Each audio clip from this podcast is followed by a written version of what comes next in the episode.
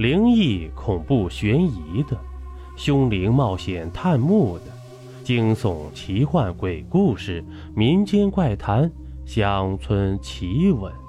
欢迎您收听由金刚间为你演播的《民间故事实录》。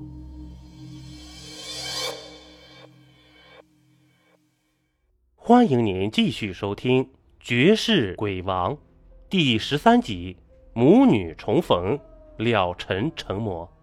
严君不相信的，又细细的打量了一下鬼娃，可不是吗？这鬼娃竟然是人鬼混合的结合体，这将是一代绝世鬼王啊！阎王爷心里是暗暗叫苦啊。心里想着，一个鬼王自己弄了上千年都没能弄死，这如今又来了一代新鬼王了，心里是恨恨不已，但脸上依然挂着笑。呃，那我在这里就恭喜鬼王家族又添了一个新成员，好一个绝世鬼王啊！真是可喜可贺呀！鬼王哈哈大笑起来，哈哈哈哈。这还要感谢严君你呀！要不是你相助那禅月观的老道士，一心想置我于死地，阴沉棺椁囚禁了我数千年，我们鬼王家族也不会诞生新的鬼王啊！阎王爷一听啊，脸儿都吓绿了，惨笑着附和道：“呵呵，鬼王说笑了，我也是一时糊涂，做下了错事。”还望鬼兄大人大量，以前的事就过去了。再说了，没有我囚禁你千年，怎么会有这绝世鬼王的出世呢？原来鬼王只有一个，但是历经千年，鬼王还是不出现，世间阴气就会重新孕育出一男一女两个僵尸来产下新一代的鬼王。说来也是巧了。正赶上鬼王出世的时候，无意间钻进了民妇的肚子里，投了人胎，而且还是一个女孩子。这无意间就形成了人鬼结合的一代绝世鬼王。鬼王冷笑了一声：“哼，你速速找来鬼娃的妈妈。至于我们之间的恩怨，以后再说。”不一会儿啊，阴差押着一个满头乱发的女人走了进来。鬼娃抬头一看，大叫一声：“妈妈！”扑到了女人的怀里。母女见面，那是哭作一团，红梅疼惜地抚摸着鬼娃，紧紧地把鬼娃搂在怀里，不肯松开。燕君，这是我们未来鬼王的母亲，我们今天要带走她。鬼王不庸置疑的口气要求阎王爷放走红梅。没等阎王爷说话呢。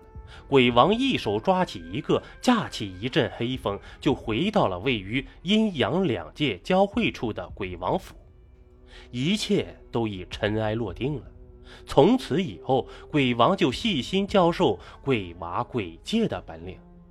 一晃十几年过去了，那具被鬼娃困在禅月观后院地下室那阴木棺椁里的了尘，早已经变成了一堆白骨。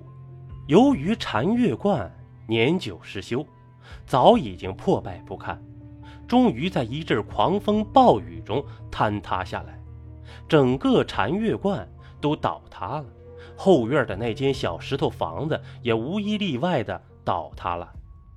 后院的倒塌呀，致使那具阴木棺椁和里面那具了尘的白骨裸露在了外面，年复一年，日复一日。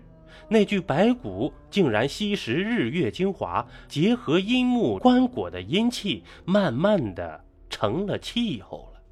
终于有一天呢，了尘睁开了他那双沉睡了十几年的眼睛，惊讶的发现自己还活着，而且还好好的活着。而那口阴木棺椁，由于受到阳光的暴晒，阴气都转接到了了尘的身上。已经腐烂殆尽了。了尘活动活动筋骨，感觉还不错。身体里一股无形的力量，让他不由自主地大叫一声。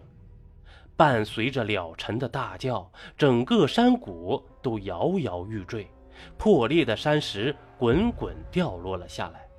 了尘惊喜地发现，身上有股源源不断的力量在支配着自己，翻身跳到空中，架起了一片黑云。了尘明白了，自己阴差阳错的成魔了。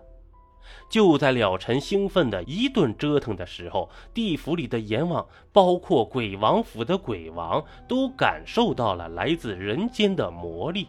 鬼王开启额头上的第三只眼，在人间一搜寻，暗叫一声不好，快步来到后院鬼娃的住处。现如今的鬼娃已经出落成一个绝色的美女，也有了自己的名字，叫妖姬。亭亭袅袅的柳枝腰，峨眉淡扫，一双狐媚的大眼睛，清澈如流水，面赛桃花，唇如樱桃绯红啊！端端的一个鬼界的精灵，绝世的鬼王。这鬼王化作一只黑色的蝴蝶，就来到了妖姬的耳朵旁。我们现在就走。那个了尘借助阴木棺椁成魔了。妖姬一听。霎时变化一只色彩斑斓的大蝴蝶，与鬼王双双的飞到了人间。好了，这一集播完了，欢迎您继续收听下集。